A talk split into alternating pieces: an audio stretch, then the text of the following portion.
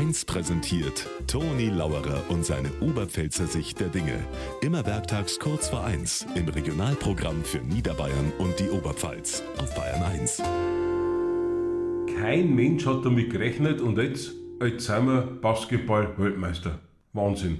Also, ich kenne mich zwar im Basketball zugegebenermaßen nicht allzu gut aus, aber ich weiß, dass der Korb, wo der Ball reinmacht, ziemlich klar ist. Und so gesehen wundert es mich vielleicht schon, dass die Basketballer den Basketball so oft in den kleinen Korb einbringen und die Fußballer den Fußball so selten in das Drum Tor.